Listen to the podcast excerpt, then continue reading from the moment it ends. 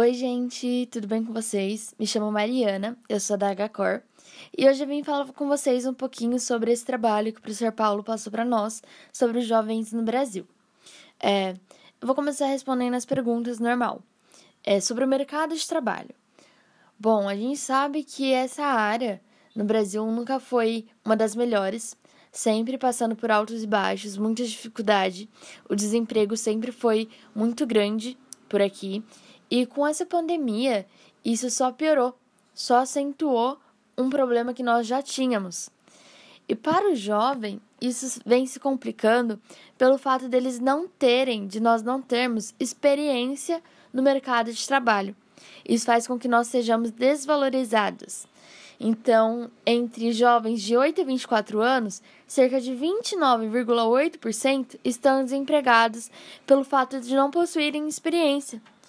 Isso faz com que a desvalorização e o abrir mão seja algo mais fácil do que dizer para aquele adulto que já está trabalhando há um bom tempo, já sabe o que faz, já tem bagagem, que ele está desempregado. Então é bem mais fácil deixar um jovem desempregado do que um adulto com uma bagagem já feita. É, em questão da cultura. Bom, a segunda parte é sobre a cultura. A tal geração Z, a galera de 1990 a 2010, que tem sido grandes pautas de diversos debates no meio da cultura. Por simbolizar a chegada e a evolução da tecnologia, o contato simultâneo com a televisão, celulares e internet deixou de duvidar sobre a participação dos jovens no meio cultural.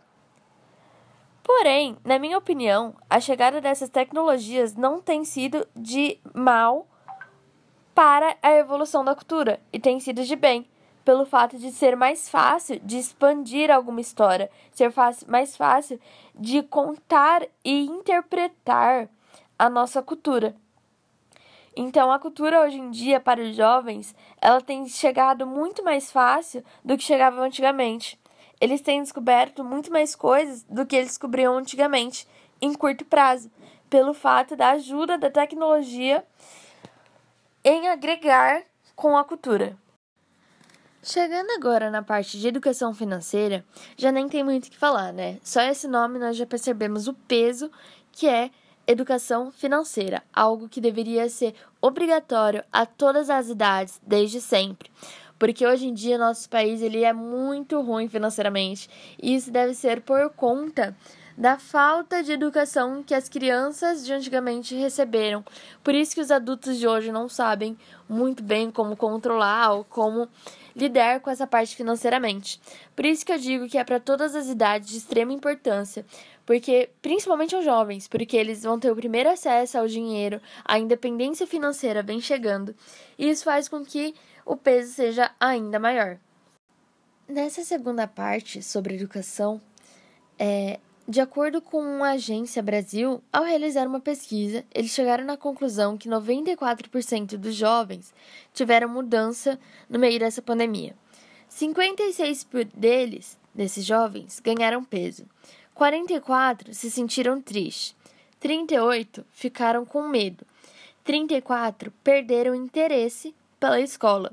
75 deles sentiram falta da aula presencial.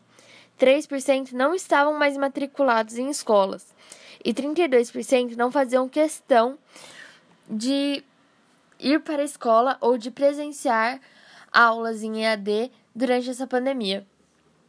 Isso tem sido muito chocante, porque realmente fazer aula online em EAD não serviu para todos, não agradou a todos e foi de extrema dificuldade para muitos. A educação à distância não tem sido favorável a todos os brasileiros. Certo que a educação, antes mesmo da pandemia, ela já não estava sendo favorecida aos, às minorias, pelo fato de educação boa ser cara e educação básica ser falha. Então, isso vem de grande extrema importância ao Brasil.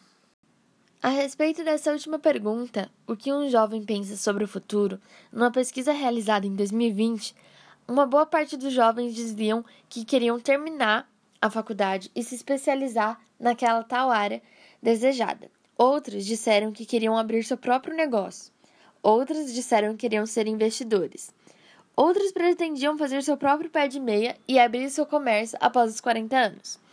Porém, durante essa pandemia, eu pude perceber e presenciar diversas novas lojas abrindo por meio de plataformas digitais, como uma lojinha nova no Instagram, um novo comércio em Enjoei, TikTok, algumas vendas e algumas próprias empreendedorismo surgindo do nada, jovens empreendedores surgindo do nada. Então eu acredito que o que o jovem pense sobre o futuro é ganhar uma certa renda que ele comece a lutar desde agora, que ele não tenha pé nem cabeça, mas dê início a algo. Porque, gente, eu vou falar real, o que eu vi de lojinha abrindo no Insta foi algo absurdo. Isso me deixa muito feliz, porque mostra o quanto o jovem hoje em dia já se tornou um tanto independente de questões de paz, dessas coisas, e um tanto mais evoluído pelo fato de já conseguir abrir seu próprio empreendedorismo.